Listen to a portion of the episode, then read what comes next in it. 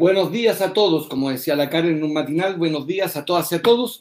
En, eh, Chile son las 12.39 y tenemos nuestro diálogo semanal en este ejercicio de debate, de encuentro con un liberal, Pato Navia, profesor universitario, escritor, investigador, que ha publicado decenas, si no cientos de artículos y varios libros propios y compartidos con otros autores, que hace clases en Estados Unidos y en Chile, y es, yo lo considero, como dicen todos gente reality, como dicen mi amigo personal, que es una manera rarísima de decir, de expresar afecto, pero le tengo afecto, muchísimo afecto a este amigo personal que es Pato Navia, y yo que aquí defiendo la visión progresista y los invitamos a enviar sus comentarios, a participar del debate. vamos a partir, querido Pato, con em, un, yo creo que, y eso me lo, decía un amigo común nuestro, em, que investiga mucho las redes sociales, Pato, eh, decía que el cemento de la protesta, es lo que ha hecho sostenible y muy sustantivo y muy relevante, histórico, inédito, en la evolución social son las pensiones. Todos los estudios demuestran de lo que más se habla de las pensiones. El liderazgo Pamela Giles se asocia al 10% de la AFP. O sea, el tema de las pensiones eh, es el, el cemento del enojo chileno. ¿Cuál sería entonces, según tú, el itinerario? ¿Embarcarse en el programa de reformas del gobierno, que es poco creíble, que anunciaron ayer o antes de ayer, en materia de pensiones, que lo confirmaron, o más bien terminar con las AFP? Pato Navia, bienvenido. Sí, yo creo que este gobierno no tiene ni autoridad moral ni autoridad política para poder iniciar una reforma de pensiones. De hecho, lo intentó hacer en 2018, no funcionó en 2019 estaban con eso, lleno de estallido social, ahora el gobierno con 10% de aprobación y con un Congreso que se está, eh, se está cayendo, ¿no? La gente se está yendo al Congreso para ser candidato a la Convención Constituyente, entonces vamos a tener un número importante de legisladores no electos que están en el Congreso, que van a tener que decir esto, no tiene mucho sentido. Además, en 2021 probablemente vamos a tener un, uno o dos retiros más de 10%, me da la impresión de que si vamos a redefinir las reglas del juego de la democracia chilena con la nueva constitución, la discusión sobre las pensiones va a estar ahí, va a estar en la convención constitucional, no va a estar en el Congreso que ahora ya empiezan a hacer campañas para reelegirse y con un presidente que va de salida. No, no veo cómo puede haber una reforma de pensiones lo suficientemente creíble y legítima, lo suficientemente fuerte, lo suficiente en, energía como para refundar el sistema de pensiones, en circunstancias que a partir de mayo ya vamos a tener una nueva constitución. Entonces creo que la discusión sobre pensiones va a quedar en manos de la nueva constitución, del, proceso constituyente, lo que me parece, por cierto, una pésima idea, em, pero creo que es inevitable. No sé cómo lo, cómo lo ves tú. Yo creo que, que, que hay, una cosa que es lógica, ¿no? Si tú haces una reforma tan agresiva eh, en pensión en el año 81 para salir de un sistema de, de, cajas, de, de cajas de previsión que también tenían serios problemas, em, y lo haces para convencer a la gente, aunque era obligatorio, y los que se resistían se cambiaran, le hiciste promesas, es súper razonable primero que, que, sea el cemento para insistir con el concepto de la protesta. Son 40 años en que ya puedes evaluar una política eh, previsional es razonable a los 40 años detenerse y decir, a ver, ¿cumplieron o no cumplieron? No es que hayan pasado 10 años. Lo segundo, creo que en un momento de, escasez económica, desde que hace al menos 10 años que Chile no conoce un gran, gran crecimiento relevante, le ha costado mucho crear empleo, creo que en eso las pensiones se vuelven un gran tema, se vuelven con la sensación de que existe un, cúmulo de dinero nuestro ahí dando vueltas y yo tengo hambre. Y creo que eso se exacerbó con, con la pandemia, como es obvio. En medio de esto me da la impresión de que es un mal camino que la constituyente resuelva, pero es mucho mejor camino que la inercia en la que estábamos. Convengamos, Pato, que el sistema de FP hubo muy poca pedagogía. Yo siempre he protestado por el rol de los medios. Nunca se explicó bien qué es el sistema de FP. Nunca había un documental, nunca alguien explicó cuál es el sistema de AFJP argentino, el sistema de AFP peruano, el sistema chileno. Em, nunca se hizo un esfuerzo para explicar qué significaba el sistema de previsión social chileno. Eh, para que fuera masivo. Y creo que en la crisis aprendimos rápidamente que el sistema tenía una virtud que financiaba bien el mercado de capitales, pero al final pagaba malas pensiones. Entonces creo que la constituyente va a ser un mal camino, pero muchísimo mejor que la inercia en que estábamos. Estábamos en una inercia em, que permitía año a año ir como tolerando lo que era intolerable. Que alguien que cotiza 40 años, hay gente, pato, es cierto que estas cifras alcanzan para todo, pero lo que es un hecho es que nadie en promedio nadie en promedio, el promedio, perdón, para ser preciso, de recuperación de la tasa de retorno está bajo el 40%. Bajo. Y hay gente que recupera el 12%. Eh, y a las mujeres aún peor. Y si le agregas el pilar solidario, te alcanza al 30-35. Si le quitas los impuestos de Chile que subsidian las pensiones, te vas al 12% en algunos casos, de retorno. Entonces creo que, que, se requiere un cambio radical y creo que claramente este Congreso, electo democráticamente, no tenía ni la convicción ni la capacidad de ofrecer un cambio. De repente la constituyente va a ser el espacio para dibujar un sistema de pensiones desde lo teórico completamente distinto. Y ahí habrá que después bailar con la fea, perdón, en tiempos de género muy feo, bailar con el feo, bailar muy feo muchos años para financiar algo que va a requerir, al menos en el largo plazo, 10 puntos de la economía como inyección a las pensiones, cuando hoy día se inyectan entre 2 y 3 puntos. Así es, yo creo que efectivamente tenemos algunos problemas que nunca se educó, entonces la gente ya le echa la culpa a la AFP porque, porque tienen bajas pensiones, cuando en realidad la AFP ahorran relativamente bien, lo que pasa es que la base de ahorro es relativamente baja, 10% de alcanza, mucha gente no impone por el sueldo real, no imponen 40 años, las mujeres se jubilan a los 60, o sea, se imponen 30 años, esos 30 años de imposiciones se tienen que repartir más o menos entre 30 años de jubilación, y eso claramente no alcanza, pero ya no hay mucho más que hacer porque la, credibilidad de del sistema de, pensiones privado es muy bajo y por lo tanto vamos a tener que hacer otro. Que como tú bien dices, va a tener un costo altísimo. El problema va a ser cómo financiar este sistema de pensiones va a funcionar bien para los primeros años. Digo, las primeras 10, 20 años puede funcionar relativamente bien, pero después va a ser insostenible porque la cantidad de jubilados va a ser muy grande, la esperanza de vida se alarga, las necesidades de esos jubilados aumentan y la cantidad de gente trabajando va a ser mucho menor. Ahora, por ejemplo, tenemos un montón de gente que está trabajando en el sector informal, por lo tanto, tampoco imponen en sus AFPs ni van a hacer estas contribuciones para poder eh, financiar las, jubilaciones de las, de las personas que ya se jubilaron. Ese es un problema enorme que vamos a tener hacia adelante. Y yo creo que el problema con la Convención Constitucional es que la naturaleza de la Convención Constitucional es diseñar cosas y hacer promesas que no necesariamente tienen que estar bien financiadas. Entonces, mi temor es que la Convención Constitucional va a decir va a haber un sistema de pensiones justo, digno, con, con pensiones de tal cantidad, pero no van a establecer cómo se van a financiar esas pensiones y después va a venir el palo del 10% del PIB para poder financiar esas pensiones y esos impuestos no los va a pagar Luxich. Los vamos a pagar todos los chilenos porque no te da para cobrarle a Luxich para que financie eh, las pensiones. Esas las vamos a tener que pagar todos los chilenos y va a generar un efecto negativo en la creación de empleo. O sea, como país vamos a terminar siendo un mucho peor país. Lo que podríamos haber hecho, si queríamos hacer un sistema de reparto, era nacionalizar las, las pensiones, pero ahora quedó más que claro que las pensiones, que esa plata ahorrada pertenece a los chilenos. Y lo que quieren los chilenos es quedarse con el 100% de su plata y que el Estado les dé pensiones. Y eso, pues, es una mentira. O sea, eso es lo que están prometiendo muchos, pero eso es imposible. Eso no pasa en ninguna parte del mundo porque el Estado le tiene que cobrar impuestos, le tiene que cobrar descuentos a los sueldos de los trabajadores para poder pagar las pensiones. Y si en estos últimos 40 años no hicimos eso y la gente acumuló su dinero para poder financiar las pensiones de los que ahora están jubilados y de los que se van a jubilar en los próximos 20 años, vamos a tener que sacar la plata de alguna parte. Y eso solo significa que va a ser menos plata que va a estar en la economía tratando o produciendo empleo. A ser un dolor de cabeza enorme, peor de los que tienen en Europa, que ya tienen un problema muy, muy grande. Y vamos a tener que transparentar algunas cosas, o sea, le vamos a tener que decir a la gente que no se va a poder jubilar antes de los 70 años. Para hombres y mujeres, la edad de jubilación va a tener que estar cerca de los 70 años, no de los 60.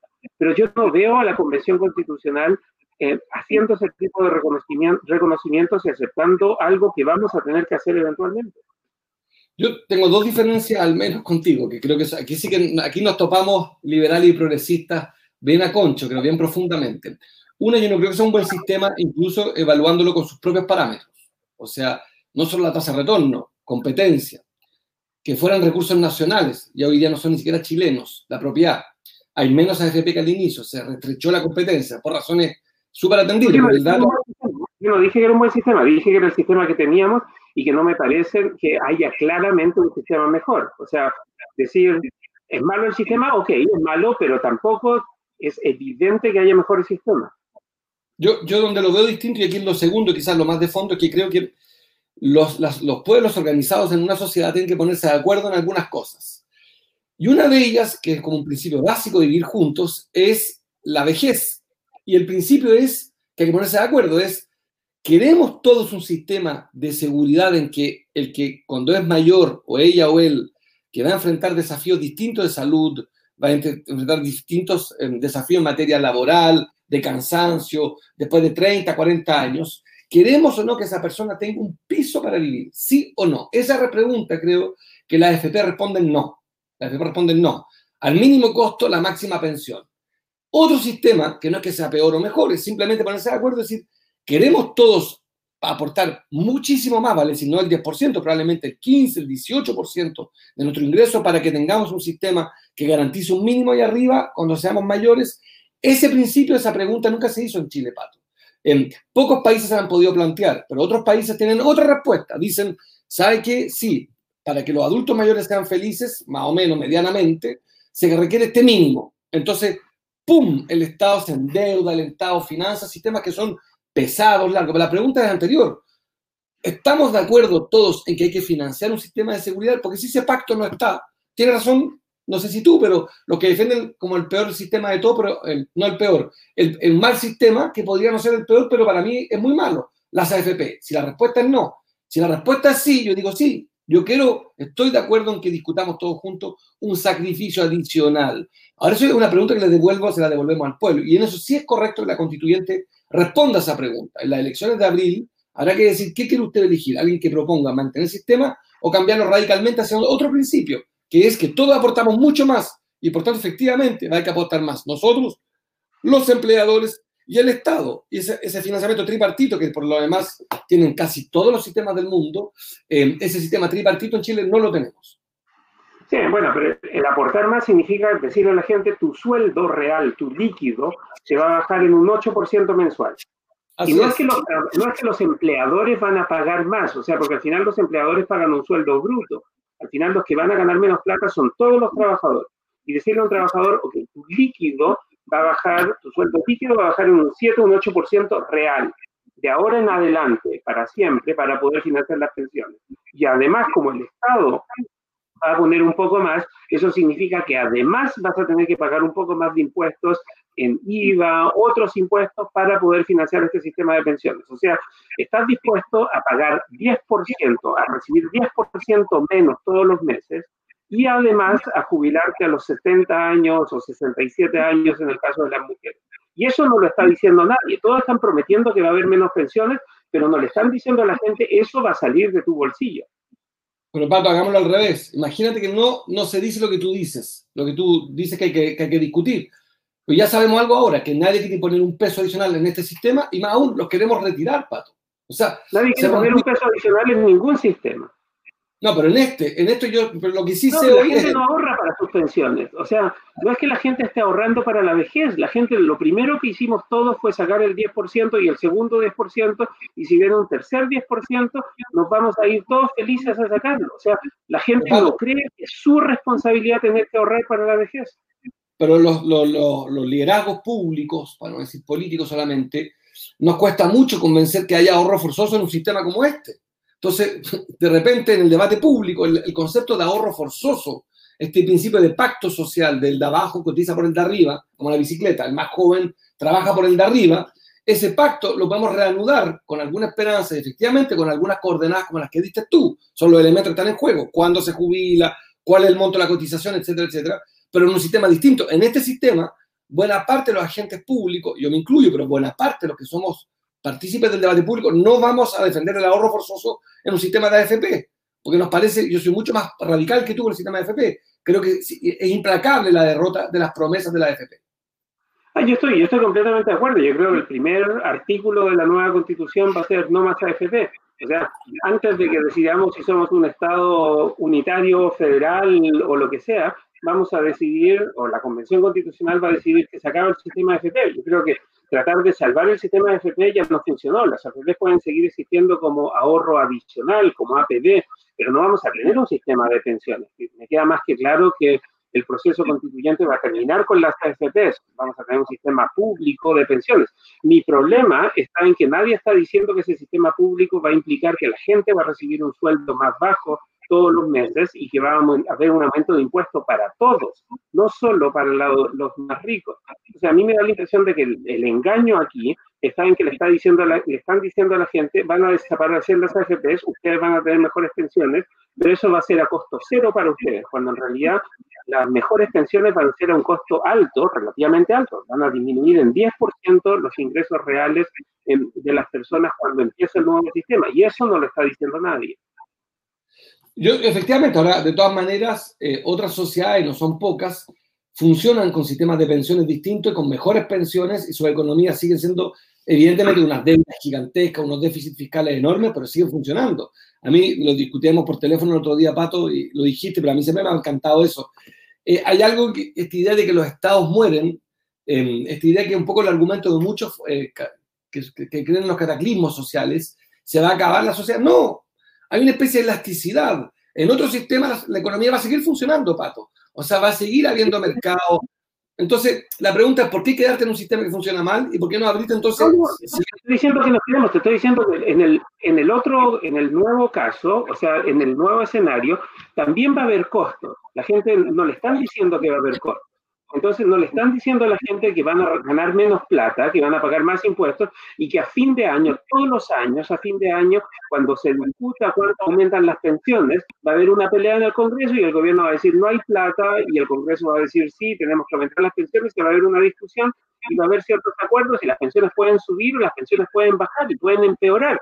Y en la mayoría de los países de América Latina, en momentos de crisis económica, las pensiones empeoran sustancialmente cuando hay em, déficit, cuando hay devaluación, cuando hay inflación, la gente termina con pensiones peores al año siguiente que el año anterior. Entonces, esta idea de que vamos a tener pensiones dignas con un nuevo sistema no está para nada garantizado. Los países que tienen otros sistemas de pensiones dependen cada año del proceso político para ver si aumentan las pensiones a la velocidad de la inflación, aumenta más lento que la inflación y por lo tanto la gente gana menos plata. O sea, eso es lo que pasa. Va a haber ciertas reglas para poder acceder a pensiones.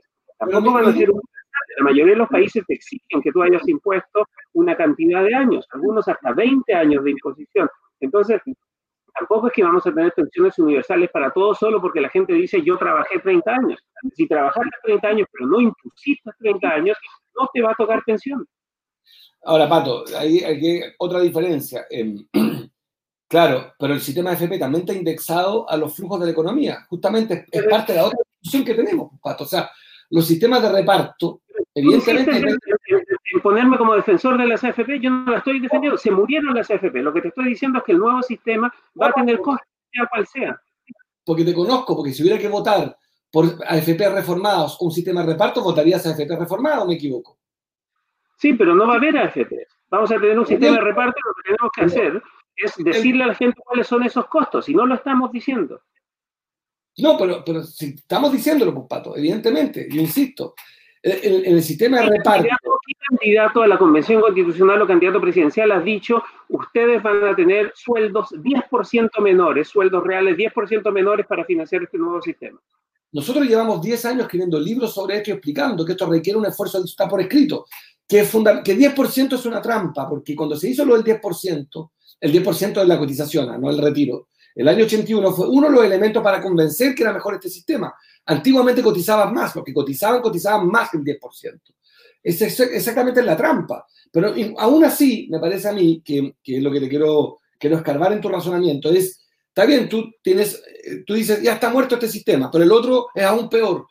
No hay evidencia que el otro sea aún peor. Lo que sabemos que es difícil que sea peor. Que tiene costos altísimos. Y aquí, por ejemplo, Alexis dice royalty, cobremos el impuesto a los ricos. O sea, de nuevo, es el mito de que otros van a pagar las pensiones, cuando en realidad las pensiones las van a tener que terminar pagando los propios chilenos con sueldos más bajos. Está bien, pero de todas maneras, Alexis dice algo correcto.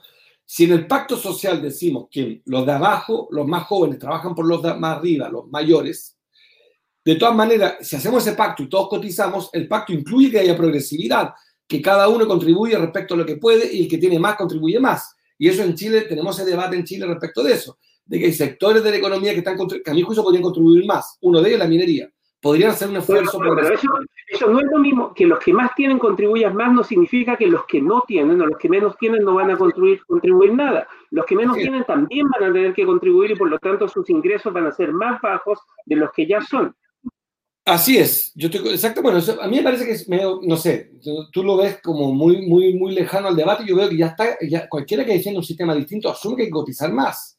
No es posible, yo no he escuchado a nadie que diga preguntémosle a nuestra audiencia, pero la gente no está preparada para que le quiten el 20% de su sueldo de su sueldo bruto. No lo están, no están preparados. Nadie le está diciendo eso. Si le decimos a la gente, tú ganas ahora 400 lucas líquidas, pero con el nuevo sistema de, de cotización vas a ganar 360 lucas líquidas, la gente se va a enojar. O si le dices a alguien que gana 600 lucas líquidas, ahora vas a ganar 540 lucas líquidas porque los otros 60 van a ir a este pozo para financiar las pensiones, la gente te va a decir, no, no, no, eso no me gusta, no lo acepto. Yo creo que, por ejemplo, los plebiscitos hay que hacerlos para algunas cosas, no para todo. No se hace política pública un plebiscito. Pero un compromiso como este, que significa 40 años más, comprometer un principio de que la gente gane, que cotice, perdón, de un 10 a un 18, a un 15, al menos un 15, o sea, un 5% más, a mí me parece que es una pregunta para un plebiscito. Por ejemplo, un presidente debe decir, el nuevo sistema requiere un esfuerzo de 40 años, o sea, cualquier trabajador en Chile a partir de ahora cotizará 15 o 20. Creo que además es parte de la crítica que uno le hace a las AFP, que se hicieron por un decreto en dictadura, es parte del problema, es el problema de la ilegitimidad. A mí me parece que cada uno deberá asumir su responsabilidad como cotizante y sí si algún político no lo ha hecho, es un problema de él, porque yo creo que, es evidente que cualquier, sistema distinto requiere tres aportes adicionales, el del Estado, que es impuestos, el de, mm, bueno, con deuda no puede financiar gasto permanente, y eh, empleador, ahí tengo una discusión contigo, quién lo paga, bueno, es una discusión donde creo que no es como lo describes tú, pero está bien, es atendible, y tres, el trabajador. Em, a mí me tocó ser pyme, Pato, y cuando se aplicó el sistema adicional de que de, subíamos del, sistema de boleta a contrato, uno no bajaba los sueldos, simplemente lo que hacía es que asumía como empleador una merma, efectivamente, y pagaba un poco más. yo no estoy tan claro, Pato, que en promedio los empleadores siempre reajusten con el sueldo hacia abajo. Hay una lógica también distinta. Obtengo más eh, también como empleador si tengo trabajadores mejores, pero bueno, es, difícil predicar. Digo, eso solo ocurre cuando tienes más eh, demanda de trabajo que oferta laboral y lo que tenemos en Chile ahora es un millón y medio de desempleados. O sea, mejorar los sueldos en Chile va a ser un camino larguísimo porque tenemos un montón de gente desempleada que no se va a emplear fácilmente porque muchos de estos empleos ya desaparecieron de forma permanente porque se automatizaron. Entonces, esto de que los trabajadores pueden negociar mejores sueldos en un sistema como el que tenemos con eh, un modelo abierto con mucha competencia, con automatización, va a ser súper difícil. O sea, no vamos a llegar a mejorar sueldos muy rápido. Lo que pasa en el mundo entero, no solo en Chile, es que la gente más calificada le está yendo bien, pero la gente menos calificada le está yendo mucho peor de lo que les estaba yendo antes de la pandemia. Pato, te propongo que pasemos al, eh, estoy de acuerdo, eh, pasemos al segundo tema, que es la unidad en, en, la oposición para el proceso constituyente, yo simplemente dar alguna información, porque Camilo Lago, nuestro superpresidente, me, me tiene súper informado al detalle de lo que está pasando. A esta hora, básicamente, lo que hay son muchas listas de oposición y hay un último esfuerzo junto a algunos líderes de grupos independientes que se han organizado para exigir eh, la lista única y se supone el sacrificio de todos. El Partido Comunista, en una cosa que no entiendo por qué, se restó de la unidad, ha decidido no estar en la unidad eh, no se presentó a la reunión, no quiere lista única, lo que es bueno para la derecha, no un error que no se entiende mucho, pero mm, salvo desde la lógica del crecimiento propio, pero no del crecimiento de Chile. Y eh, respecto de Pato, eh, de la unidad en la oposición, yo por lo menos encuentro muy, muy malo cómo se está dando todo, pero, pero es fácil desde la galería criticar. Creo que esta idea de que, de que el mundo independiente se plantea como antónimo del mundo de los partidos políticos no es bueno porque además no es cierto ni es justo. Cuando un grupo independiente se organiza para armar una lista, se transforma en partido político. Se transforma y, en un peor partido político. Nosotros los partidos tenemos manifiestos, programas de gobierno, tenemos una visión, incluso tenemos una misión. Está escrita en la web, usted puede ver a quién nos parecemos. Un grupo independiente que se reúne ahora por una lista constituyente, a mí me encanta. Yo, nosotros hemos regalado, ustedes han regalado, hemos dado, hemos donado, hemos devuelto, hemos contribuido con casi el 100% de nuestros cupos. Somos los que más podemos predicar en esto, pero sin ánimo de, ser un cura, eh, me parece a mí también escandalosa la falta de ideas, porque es porque soy independiente, tengo un grupo independiente y somos todos felices y queremos que ustedes se vayan. ¿Cuál es la idea? ¿Cuál es el, programa de, constitución que tienen? A mí me parece que es muy malo la dinámica en la que estamos. Pato. Sí, yo estoy de acuerdo. Además, creo, eh, una de mis áreas de expertise son los sistemas electorales, ¿no? Y, lo que tenemos es un sistema de lista abierta con cifras repartidoras DONT, lo que significa que si tú, por ejemplo, tienes seis listas, una de derecha que saca el 40% y cinco listas de izquierda que cada una saca el 12%, digo, para, para, para armarlo bien, eso nos da un 100%. Y las listas de izquierda incluyen a los independientes, con el 40% de los votos la derecha se puede quedar con el 60% de los cupos porque el sistema DON termina premiando a la lista que termina primero si logra agrupar em, una, una votación relativamente alta. Entonces podemos al final tener un 60, 65% de la gente votando por la izquierda y por los independientes, pero eso se va a transformar solo en un 30, 35% de la representación en la Convención Constitucional. La gente nos está, nos están pensando eso, o sea, los partidos de oposición y los independientes están corriendo sin pensar estratégicamente cuáles son las reglas, y esa es la peor de las estrategias. Tienes que saber cuáles son las reglas del juego y saber cómo maximizarlas.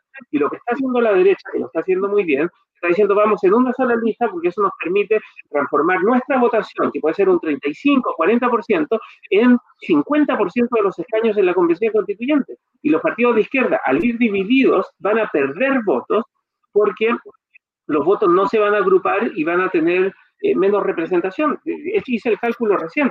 Si hay cinco listas de izquierda y una lista de derecha, y las listas de izquierda son todas más o menos iguales, o sea, se quedan con 12% de los votos, y la lista de la derecha se queda con el 40%, la derecha va a sacar mayoría en la convención constitucional.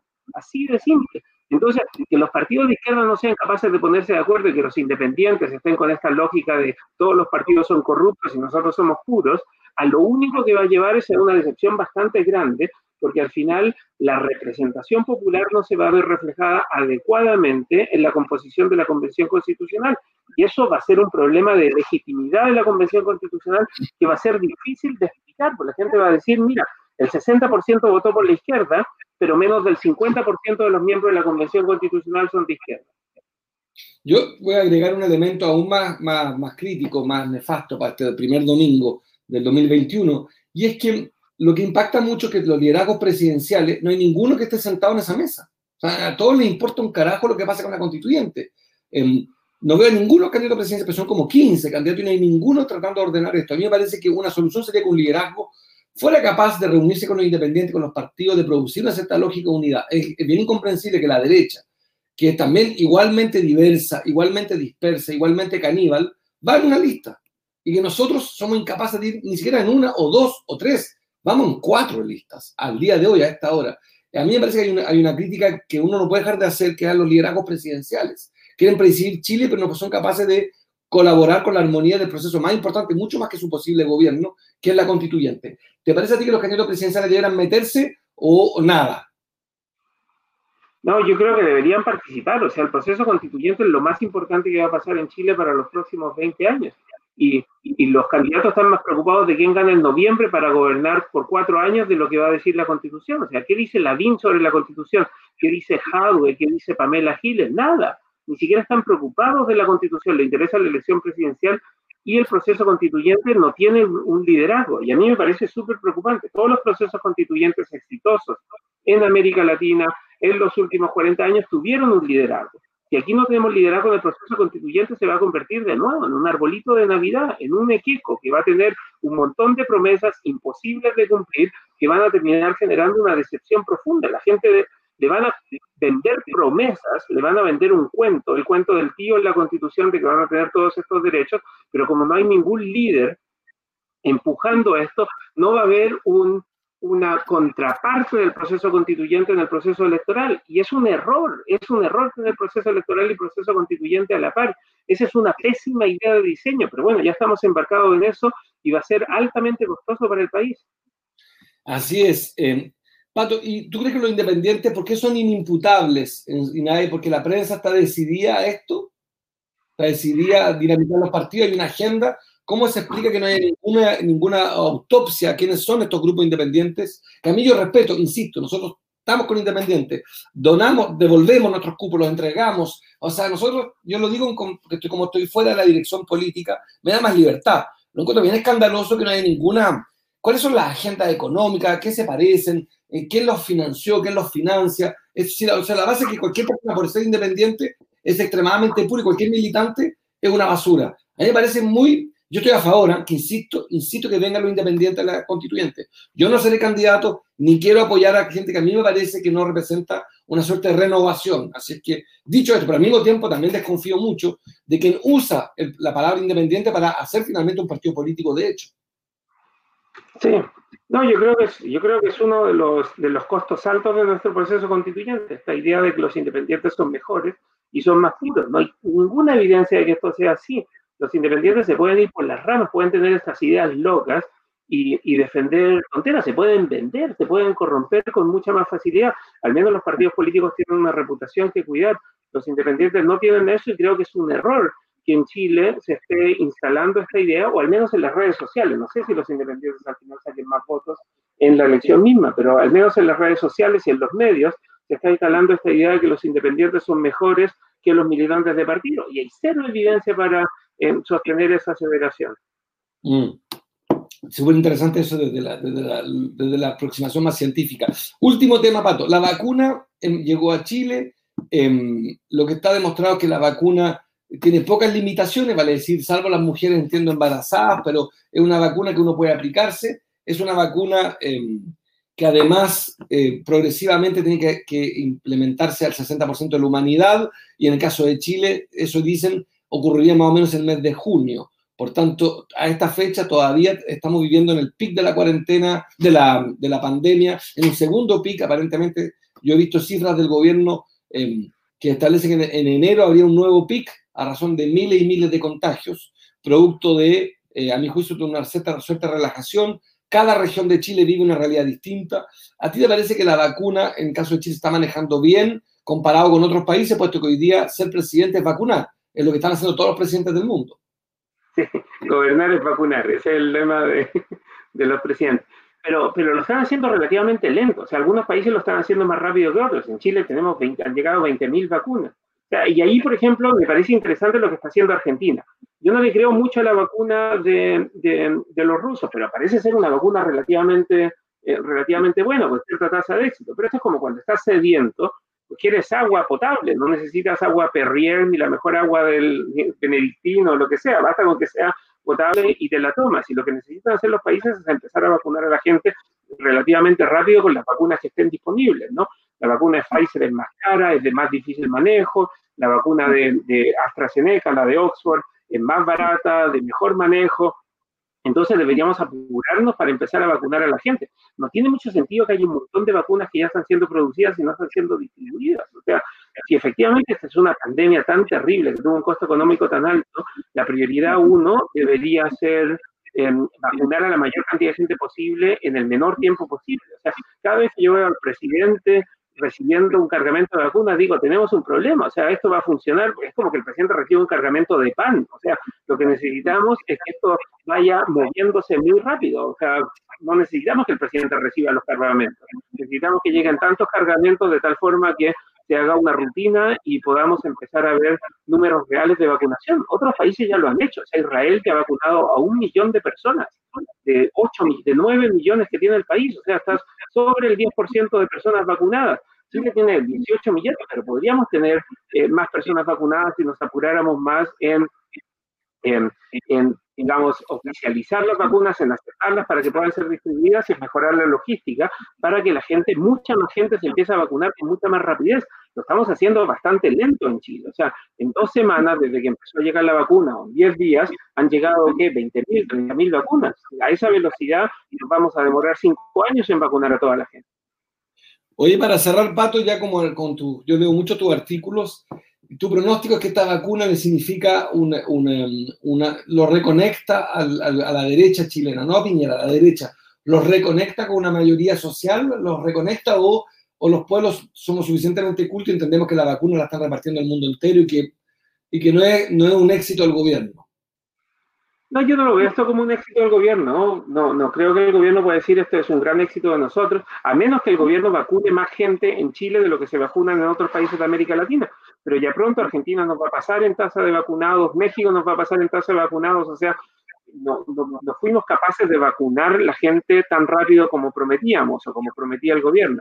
Em, es más, yo creo que la derecha tiene un problema serio porque la derecha no sabe muy bien para dónde quiere ir. Y esto, volviendo al tema anterior, sobre los liderazgos presidenciales. ¿no? Los líderes de la derecha están diciendo cualquier cosa. El principal candidato presidencial de la derecha dice ser socialdemócrata, lo que significa que la derecha está muerta, que no hay una idea clara de qué significa ser derecha. Primero era Pinochet, eso ya no se funciona. Después vino Piñera, pero lo de Piñera fue un desastre. Entonces la derecha tampoco tiene un referente al que mirar. el próximo candidato de derecha, cuando le preguntes cuál es el presidente que usted más admira, ese candidato de derecha va a tener que ser, no sé, Ricardo Lagos. O sea, no hay, no hay una figura de, derecha que represente el ideal de lo que es la derecha. En otros países, para bien o para mal, puede decir Ronald Reagan, Margaret Thatcher, no sé, incluso eh, Fernando Enrique Cardoso en Brasil, pero en Chile no hay un referente de derecha. Nadie sabe muy bien qué es lo que quiere hacer la derecha si llega al poder.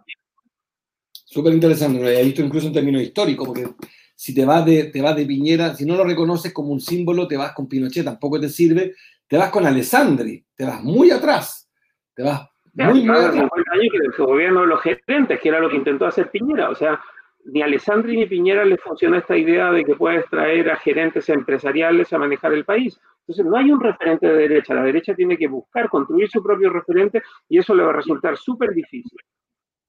Súper interesante. Oye, gracias querido Pato, nos vemos el próximo domingo. Fue un gran, gran, eh, intenso debate, el de las pensiones alcanza para un programa completo. Y te mando un abrazo y que tengan eh, a todos y a todos el mejor domingo. Recuerden copiar este video en sus muros, que la mejor manera de protestar, de participar del debate es multiplicando las ideas. Un beso y un abrazo. Chao.